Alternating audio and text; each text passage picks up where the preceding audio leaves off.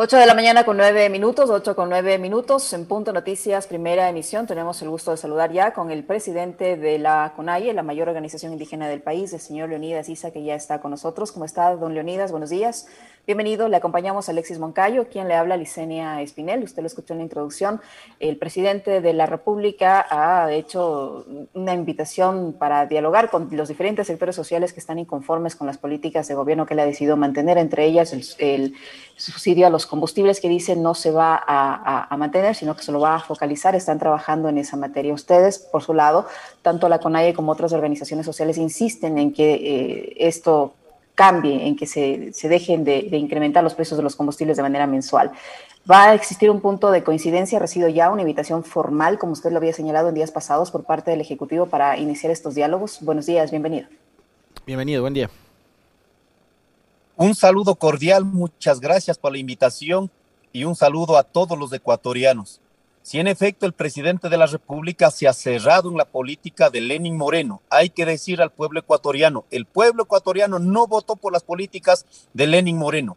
El presidente Lazo ofreció un cambio, ofreció una transformación, inclusive desde su lógica, en este caso, pero la, las demandas centrales que, hemos eh, que estamos sosteniendo la mayoría del pueblo ecuatoriano no está escuchando, más bien ha decidido poner un caparazón para el cuidado de las políticas, eh, en este caso del Fondo Monetario Internacional, que sostuvo el presidente, el expresidente Lenin Moreno. En ese sentido, queremos decir al presidente Lazo que no puede seguir transitando por ese camino, no puede seguir sosteniendo una política con la que acabó aproximadamente con el 3-4% de valoración positiva del presidente de la República. Esa es la política que va a quedar sosteniendo el presidente Lazo. Yo creo que el tema de las vacunas está utilizando simplemente como una referencia positiva para imponer otros, eh, otros temas centrales que el pueblo ecuatoriano no está dispuesto a sostenerla. Por ello nosotros hemos elevado a un debate público sobre el incremento al precio de los combustibles que no está bien tomado esta decisión. Ha incrementado el precio de los productos de primera necesidad, sobre todo los industrializados y los importados. Ya lo he demostrado. Si no me creen, entonces, por favor, recurran las autoridades del Estado ecuatoriano, del gobierno nacional, vayan a las principales casas de venta donde están generando, en este caso, el incremento al a los productos de primera necesidad. Solo, solo me permito demostrar, en este caso, con este documento, ¿no? Donde a 5 de abril el precio del abono, el quintal de abono 10-30-10 a 23 dólares al día de hoy se está facturando a 30 dólares.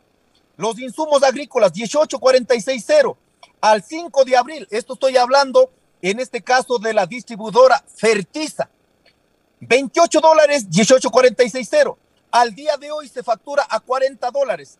Hay un promedio de incremento al precio de los productos de insumos agrícolas del 43%. Y el gobierno nacional, algunos medios de comunicación quieren instalar diciendo que no hay incremento a los precios. Por favor, ¿en qué país estamos viviendo? Si así nos están mintiendo, ¿cómo más? En este caso harán el manejo de toda la estructura del Estado ecuatoriano. Por eso elevamos a una decisión, a un debate nacional donde realmente estamos siendo golpeados estas economías que sostenemos la vida de los ecuatorianos. Pero vamos a ver el precio de los, de los productos de los campesinos. Vamos a ver en la costa los hermanos arroceros, productores de maíz, seguramente tenemos los mismos precios irrisorios. Por ello creemos que la tasa de ganancia está sobre las espaldas de los trabajadores y de los campesinos, pero que no sufren en cambio, no han pagado ni impuestos en cambio las grandes, eh, los grandes grupos económicos del Ecuador. En ese sentido rechazamos para la cual están aprovechando, en este caso, el incremento de los precios de los combustibles para generar especulación y ganar, en este caso, sus tasas de ganancia. Don Leonidas, ¿cómo le va? Muy buenos días. Un gusto saludarle como siempre y conversar con usted. Eh, yo el otro día, a propósito de su intervención en la movilización del 11 de agosto, hacía una crítica, como siempre, respetuosa a sus eh, opiniones vertidas durante esa jornada y usted decía, los ecuatorianos no votaron por la privatización y los ecuatorianos no votaron por la flexibilización laboral. Yo discrepo totalmente con esa visión suya porque creo que el 52% que votó por Lazo sabía perfectamente bien cuál era el modelo que iba a imponer y este, el de los altos costos de los combustibles, el de una posible reforma laboral que flexibilice precisamente los contratos, es el modelo que del cual venía hablando Guillermo Lazo hace mucho, mucho tiempo atrás. Entonces, sí me parece que hay como una suerte de, falta de autocrítica de su parte con respecto de la visión del gobierno de Lazo. No estoy de acuerdo, no se dijo jamás de, de fondo lo que realmente estaba planificado por parte de Lazo. Lo que se dijo es vamos a construir un millón de empleos en cuatro años. Lo que se dijo es vamos a garantizar las dinámicas económicas que están teniendo ahí los ecuatorianos. Dos millones dijo, en esta, en esta, en esta elección dijo dos millones de empleo, ya le subió un millón a la del 2017. Por eso, por eso decimos, aquí como todo político mentiroso, aquí siempre ponen el, en este caso las eh, partes visibles, pero de fondo jamás lo han demostrado. En ese sentido lo digo, el pueblo ecuatoriano en este afán de cambio, de este supuesto cambio, lógicamente optó por estas posibilidades. Pero sin embargo, ahora, ¿usted se imagina si es que el presidente Lazo decía en campaña, vamos a sostener las políticas de Lenin Moreno? ¿Votaba los ecuatorianos? Simplemente no votaba. Por eso le digo, jamás el pueblo ecuatoriano votó por el incremento al precio de los combustibles. Peor, sobre la condición que tiene en este caso la imposición del Fondo Monetario Internacional para los ecuatorianos. En ese sentido han manejado sutilmente este mensaje que están aprovechando de la pandemia y lógicamente trasladando esta responsabilidad a los sectores más olvidados de la patria. Incluso indicadores muy dolorosos, como el tema del, eh, de los indicadores del porcentaje de niños con desnutrición crónica que pasa sobre el 34% o en las cuatro provincias que pasa sobre el 55%. ¿Usted cree que vamos a salir de la desnutrición crónica elevando los precios de los productos de primera necesidad donde las madres de familia ni siquiera vamos a poder accederla? Realmente balances descontextualizadas fuera de la realidad únicamente para aplacar en este caso, decisiones del Fondo Monetario Internacional y favorecer a la gran empresa en este país. Leonidas, eh, hay dirigentes de grupos sociales que anunciaron que se va a hacer una serie de propuestas al gobierno. Una de ellas, eh, el congelamiento del precio de los combustibles. Se estima o se preveía que este día existe una reunión de varios colectivos para elaborar este plan de propuestas y presentarlo al gobierno. ¿La CONAIE participa de este, de esta, va a participar de este tipo de reuniones? ¿Ustedes son parte de este grupo, de estos grupos sociales que van a plantear el congelamiento del precio de los combustibles? Por un lado. Por otro, yo le preguntaba al inicio si ya recibieron la invitación formal. Eh, por parte del gobierno para emprender estos diálogos. El presidente Lazo hace algunos días en, entrevistas a diferentes medios de comunicación ha dicho que él siempre está abierto a, los, a, conversar, que es el gobierno del encuentro. En ese sentido le pregunto si ya ustedes como CONAIE eh, recibieron la, la invitación formal. No tenemos ninguna invitación formal. Nosotros hemos hecho llegar nuestras propuestas de manera respetuosa, como siempre lo hemos eh, caracterizado, pero no tenemos ninguna respuesta peor de una invitación. Solo sabemos de manera pública, pero nada en concreto. Segundo, sobre el tema, eh, nosotros ya hemos reunido, estamos unidos, la CONAI, la FENOCIN, la FEINE, la FENO, y esperamos que concrete también otra organización indígena a esta gran unidad. Y el día de hoy somos parte convocantes para, con las organizaciones indígenas y también establecer esta unidad con las organizaciones de los trabajadores. El día de hoy vamos a tener la reunión con todas las estructuras organizativas del FUT, del Frente Unitario de los Trabajadores. Y así también hemos conversado con los transportistas, incluso los que están en este caso en, las mesas con el gobierno nacional. No hay posibilidad de salida en ese, en ese proceso de mesas técnicas. Por ello, también hemos conversado con algunos eh, compañeros de, que trabajan el tema petrolero vamos para el día miércoles, convocamos a los hermanos transportistas, a todas las organizaciones que integramos, en este caso después del levantamiento de octubre, el Gran Parlamento de los Pueblos, invitamos a la primera reunión para planificar y lanzar la, eh, la rearticulación del Parlamento de los Pueblos. Así que nosotros vamos a unir y aquí vamos a discutir los temas centrales para unificar en el tema eh, del, de los combustibles para que no exista diversidad de criterio, digamos, en esta parte. Creo que todos hemos quedado claros que no va a resolver el tema de la focalización, porque no es un problema solo del carrito el que tiene o el que está poniendo la gasolina en el carro, a, tal punto que aquí han dicho que el que tiene un tractor, el que tiene un carro, y es sinónimo de, riqueza. No es así, son instrumentos de trabajo que dinamizamos la economía de todos los ecuatorianos. Por ello, eh, la gasolina, el combustible apenas es un elemento de la dinámica de toda la estructura económica. Por eso creemos que la focalización no resuelve este problema, sino tiene que congelarse. Y para congelar hay que mirar en qué porcentaje tiene que quedar. Lógicamente aquí tenemos que hacer una valoración interna de lo que pasa con el petróleo. No es simplemente el subsidio a los combustibles, sino hay que mirar de manera integral qué está pasando con nuestro petróleo. Por ejemplo, nosotros decimos lo que produce el pueblo ecuatoriano, aquí, ¿no es cierto? Lo que sacamos para producir aquí, que es el 40%. También exportamos, en este caso, petróleo eh, crudo. Pero también hay que ver, pues, lo que producimos aquí, no consumimos aquí, los derivados, también exportamos. Por eso tiene que haber un balance de lo que producimos, lo que exportamos en crudo y lo que exportamos también los derivados ya em, transformados y hacer un balance, un equilibrio. Ahí al menos los datos del mismo, de, de la misma información de Petroecuador 2020, tenemos un balance positivo de 280 millones de dólares jamás ha estado en pérdida en este caso. Por ello creemos que poner como ejemplo el tema de, los subsidios a los combustibles es como poner también el ejemplo si tuviéramos o no estuviéramos subsidiando el precio del pan. Hagamos un costo. El presidente de la República dice, no podemos seguir cubriendo los costos a nivel, lo que está a nivel internacional. Debemos igualar, dice, ¿no es cierto? Pero entonces preguntemos a cómo está el pan en el, Ecuador. Oficialmente se supone que a 15 centavos. ¿A cómo está un pan en Estados Unidos? Un dólar 22. Entonces la pregunta es, ¿lo mismo también nos está subsidiando el precio del pan el, el Estado ecuatoriano? No, la misma dinámica pasa en el petróleo. Si queremos igualar a los precios internacionales, a los precios de referencia de Estados Unidos, entonces igualemos también el sueldo, el salario básico. ¿A cómo está en Estados Unidos? El por hora llega a 1.500 dólares por mes. Si es que hacemos actividades liberalizadas, llega a 2.600 eh, dólares al mes. ¿Está en la capacidad de llegar a esos salarios del pueblo, en este caso el Estado ecuatoriano? No lo estamos. Por la misma circunstancia, no podemos igualar a precios internacionales nuestros precios, en este caso eh, en el Ecuador de los combustibles. Y para, y para dialogar sobre esos temas, eh, Leonidas, será muy importante también el trabajo legislativo que haga su bancada.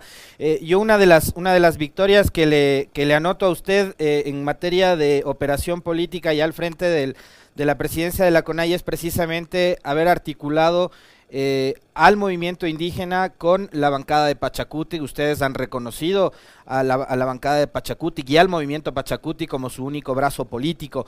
Uh, hoy, van a hoy van a tener que tomar una postura y una decisión en torno al juicio a Celi. ¿Cuál ha sido el diálogo que ustedes han mantenido con la bancada y cómo se va a pronunciar su bancada en torno a esta posible censura en contra del ex subcontralor? Aquí estamos haciendo un camino todavía. Hay muchas cuestiones internas que hay que ir superando de a poco, incluso en esta idea de que eres de izquierda, no eres de izquierda. Nosotros hemos dicho con claridad, tenemos una línea de izquierda y en ese camino tenemos que ir unificando las decisiones. Y de hecho, nuestra postura pública, lo, hemos dicho, tiene que ser censurado el señor ex contralor Celi. En ese sentido, esperamos que nuestros asambleístas sobre esta decisión acaten y puedan cumplir de manera orgánica entre lo que decimos como organizaciones indígenas, pero también como autoridades, en este caso dentro de la legislatura. No hay una postura de bancada, entonces usted dice, esperamos que voten por la censura, es decir, no hay una postura definida como bancada. Bueno, no hemos tenido la posibilidad de, entrar a detalle. Hay una decisión del día sábado, tiene que ser censurado. Por eso le digo, esperamos que de esta decisión no se revierta de pronto en, votaciones individuales, sino marcar una decisión colectiva como siempre hemos sabido hacer el movimiento indígena del Ecuador. ¿Y qué va a pasar, don Leonidas, si esas decisiones se convierten en individuales? Usted no descarta que eso pueda suceder. ¿Qué va a pasar con esos legisladores que en último de los casos o por temor o por prejuicio eh, voten en contra de la línea que en teoría tiene Pachacuti? Vamos a ver, por eso digo, mientras avancemos a consolidar un proyecto, eh, una conducción sobre todo, sí vamos a tener que lidiar aún todavía con estos criterios. No creo que eso suceda Esperamos, yo al menos siempre pongo la fe de que hay una decisión colectiva y esperamos que sea en este caso sostenida esta decisión que habíamos analizado el día sábado. Así que no voy a poner ninguna posibilidades de futuro, ninguna especulación, sino espero que sea el día de hoy llevado con altura una decisión política que necesita el país. Ante los ataques que hay en contra de la presidenta Zori, y tomando en cuenta que eh, eh, la presidenta de la Asamblea es parte de su bancada, milita en Pachacutic, eh, ustedes como CONAIE están respaldándole a Guadalupe Zori con, respecto de todas estas denuncias que ha presentado Fernando Villavicencio sobre la compra de unos supuestos autos o sobre la utilización de recursos públicos en eventos en Orezana y demás. ¿La presidenta de la Asamblea tiene el apoyo de la CONAIE, don Leonidas? Institucionalmente nosotros respaldamos a todo el bloque de Pachacuti dentro de la Asamblea Nacional, incluido la presidenta. Pero eso no significa que en actos que vayan a deslegitimar, en actos que vayan a denigrar, jamás vamos a estar de acuerdo. Incluido las versiones que de pronto salió de alguna asambleísta, nosotros habíamos dicho, ni por acción, ni por omisión, ni por ideas podemos estar de acuerdo con aquello. Pedimos que exista una postura coherente, contundente, consecuente en base a lo que hemos ido definiendo. En ese sentido también tenemos que ir mirando ya con particular atención las acciones individuales que cada compañero asambleísta está desarrollando. Políticamente nosotros esperamos que podamos hacer una conducción eh, apegado al proyecto político y ahí realmente no caigan en vicios también nuestras autoridades.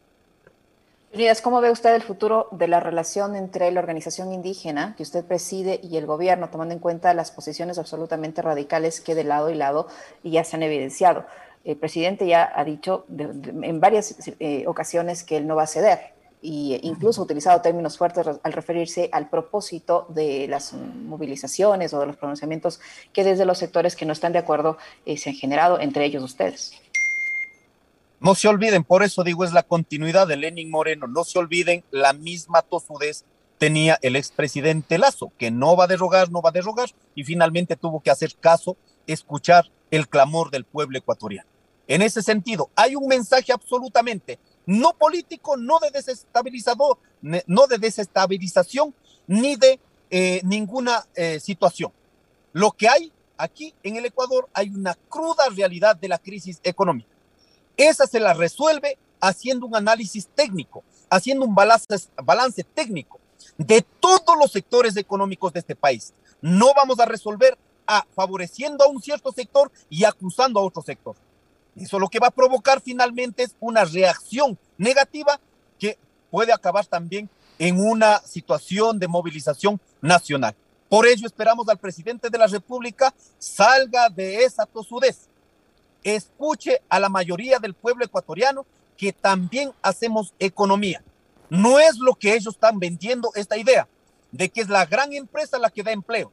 Le podemos demostrar que de siete de cada diez ecuatorianos, en este caso, seis corresponden, eh, en este caso corresponden al autoempleo y muchos de ellos están ubicados en el campo, en la ciudad, que ni siquiera han podido registrar ni siquiera en un sueldo básico.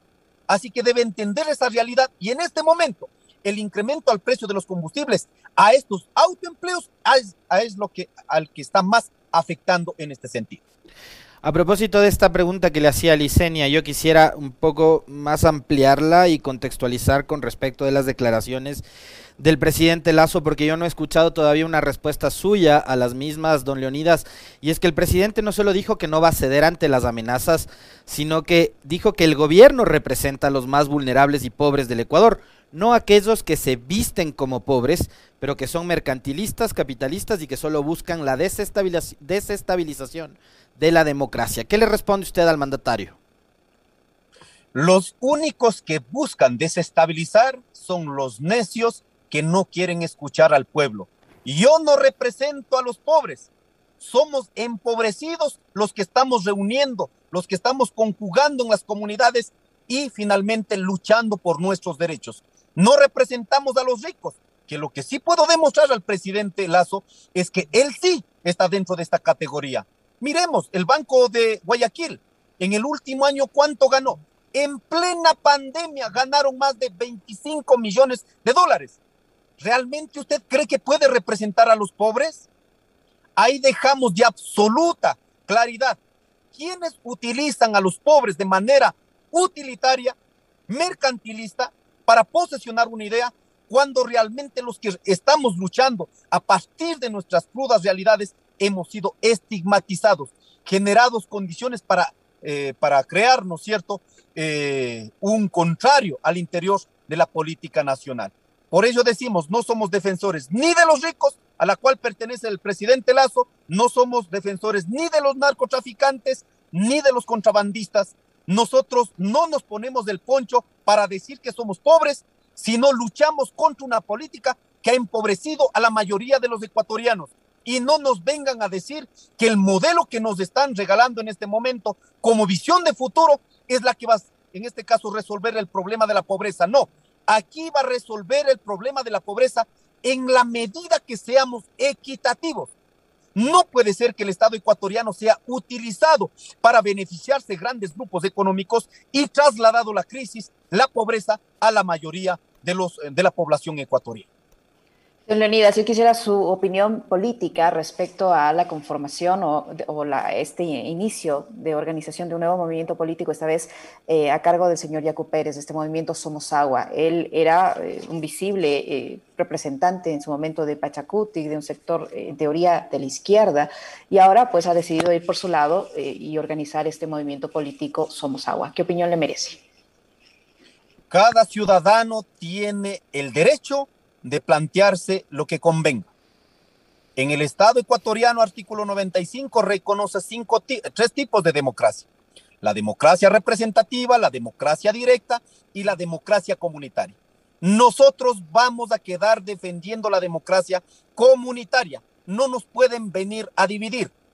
Cada ciudadano hace lo que ha construido con su conciencia.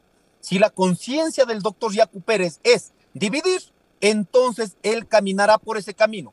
Pero nosotros jamás vamos a dividir.